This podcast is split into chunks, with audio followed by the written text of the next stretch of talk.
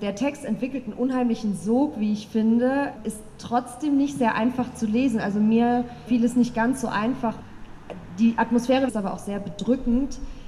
In der Begründung der Jury zum Literaturpreis der Jürgen Ponto Stiftung heißt es zum Roman, er sei ein Befreiungsschlag aus Literatur.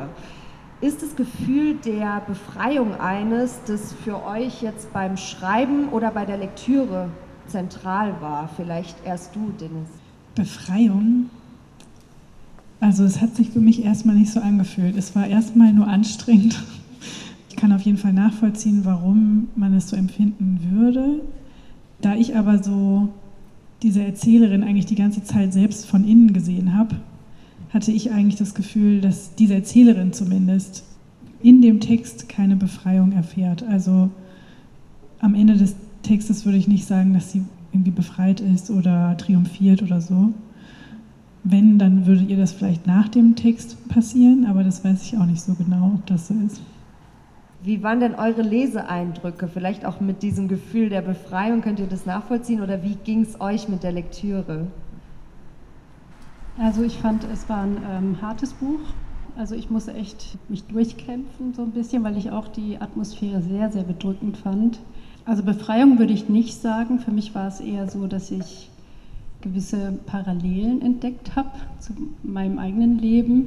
Und mir sind ähnliche Situationen widerfahren, teilweise. Und er hat eher zum Nachdenken angeregt. Aber von Befreiung kann ich nicht reden.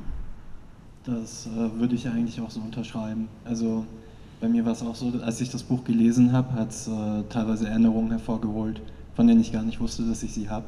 Äh, auch. Und ich musste auch manchmal weglegen, als ich gelesen habe. Aber ich kann mir vorstellen, dass man das als eine Befreiung deutet, wenn man halt irgendwie sieht, so dass sie am Ende die Protagonistin eine Art des sozialen Aufstiegs schafft und äh, gefühlt äh, wo ankommt, wo sie vielleicht hin wollte oder wo sie nicht hin sollte auch über den Verlauf der Geschichte. Aber eine Befreiung hat sich für mich eigentlich so es ist nicht das Gefühl, das ich dabei hatte. Sehe ich auch so. Also ich würde auch sagen, dass die Befreiung, wenn, dann in dem Erzählen selbst stattfindet oder durch das Erzählen, aber nicht in der tatsächlichen Lebenswelt dieser Erzählerin. Also und so habe ich diese ähm, Jurybegründung auch verstanden damals. Wir haben bei uns ähm, in, innerhalb unserer Leserei, in unseren Gesprächen uns auch gar nicht so leicht getan, die Sprache des Romans zu beschreiben überhaupt. Für mich ist es eine sehr beobachtende, sehr präzise beschreibende und trotzdem eine poetische und stellenweise auch immer wieder einfühlsame Sprache gegenüber den Eltern. Wie würdest du denn diese Sprache nennen oder beschreiben?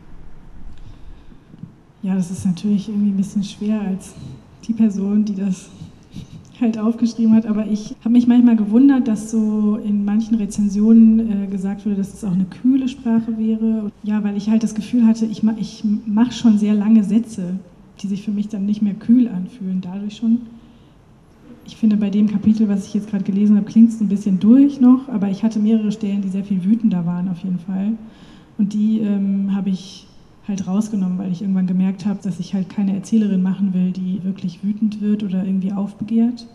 Und ich schätze mal, dass dieser Eindruck vielleicht auch daher kommt, dass ich wirklich mich dann sehr anstrengen musste, das halt durchzuziehen auch. Und dann kam es vielleicht dadurch.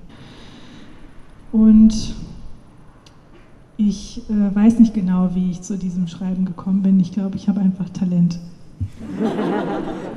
Ja, wir haben tatsächlich auch darüber diskutiert, ob wir die kühl ähm, nennen würden, die Sprache. Es hat stellenweise mh, hm, wie so einen entfremdeten Charakter, wie so ein distanziertes Verhältnis zu sich selbst, die Protagonistin. Also wir hatten das Gefühl, dass die Sprache manchmal so eine Distanz zum eigenen Erleben schon schafft. Was hast du denn für einen Eindruck, also wieder an dich die Frage, was für eine Funktion hat denn diese bestimmte Sprache?